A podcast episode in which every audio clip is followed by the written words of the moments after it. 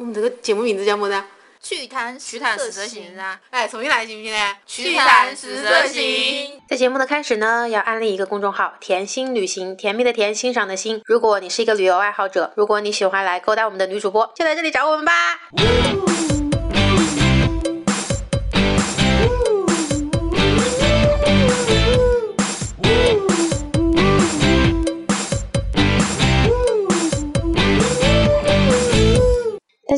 我是又在日本玩了十来天的甜心。这次呢是甜心带队自己的旅行定制团，一行呢我们是有七个金刚葫芦娃，如果再加一个女生呢，那就是另外一部电视剧了，片名叫做《韦小宝和他的七个老婆》。那这次从日本旅行回来呢，也有些故事想要和大家分享一下。这次甜心呢是在大阪租来一栋七十年的木质老房子。那开始我们以为最困难的事情是在夜里保持安静，免得我们的隔壁觉得我们扰民，然后报警。后来发现真正考验我们的就是垃圾分类。我们所在的那个片区，每周一和周四是回收垃圾的时间。我们每天早上出门的时候呢，就要把分好类的垃圾放在自家的门口。但其实垃圾分类是相当相当讲究的一门学问。比如说酸奶盒，你舔了盖子之后，你还得把盒子舔干净才可以扔掉。泡面盒呢，你必须要把残渣倒掉，冲干净才可以。纸盒是需要拆了放平整，空瓶呢也需要挤扁。塑料瓶呢是要和它的盖子、标签都得分开。如果你扔的是天然气罐，那恭喜你，你还得把它戳破了，让它的气体全部放出去之后才可以扔掉。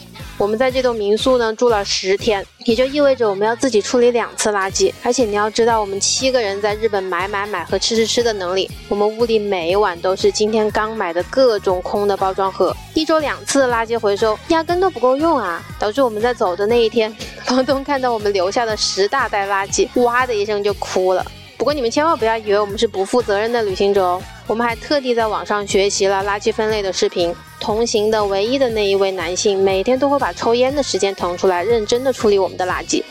从前有位妞拿着张一万的钱到处买东西，人家都不收。先是 Seven Eleven 便利店，再是一兰的精算机，还有地铁站的售票机。他一直骂骂咧咧的说：“什么鬼？一万日元也就六百多人民币，怎么到处都找不开？”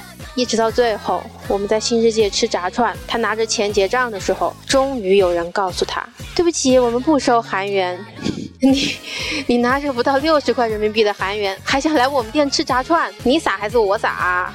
温馨提示：如果你妈告诉你：“嘿，我这儿有外币，你拿去用吧。”你一定要仔细看看，他是不是给你要去的国家。嗯，一定要仔细看。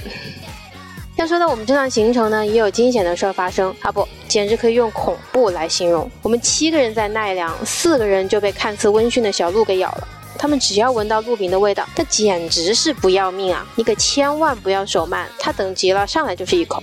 有个妞就是被一只鹿隔着衣服给咬破皮，直接见血。吓得我赶紧把他带回大阪去看医生。我们俩对着医生一顿描述，还专门让会日语的朋友一个连线当场翻译。我们问医生需不需要打狂犬疫苗或者是狂鹿疫苗的时候，医生笑了，傲娇的来了一句：“嗯，日本是没有这种病例的。”让我们安了一百个心，就开了一点抗生素和外涂的药，算是让这一出恐怖片转换成了悬疑片。那这里甜心也有温馨提示，千万不要为了拍照拿食物去逗小鹿，因为真的会发生危险事故。另外呢，就是旅行一定要买旅游意外险。那这样子，如果你在国外有看病呢，是可以报销的哟。看到甜心朋友圈的朋友们都知道，这次旅行我的团友简直是买疯了，导致我自己也买疯了。比如甜心问道：“嘿，待会儿还有个古寺庙可以去看一下，要不要去啊？”得到的回答一定是：“哎，算了吧，我们对寺庙没啥兴趣，我们早点回去逛商场吧。”就连那唯一的男性，到最后几天都是催着要逛街的节奏，所以大部分时候大家的餐食都是匆匆的解决的。在此，甜心非常庆幸提前给大家预约了一顿神户的铁板烧，让我们这群人吃过地道的神户牛肉之后，简直永生难忘。那说起神户牛肉呢，甜心之前有做过一期节目，是专门介绍它的，这里我就不多说，只强调一句：铁板烧绝对是吃神户牛肉的最佳方式，没有之一。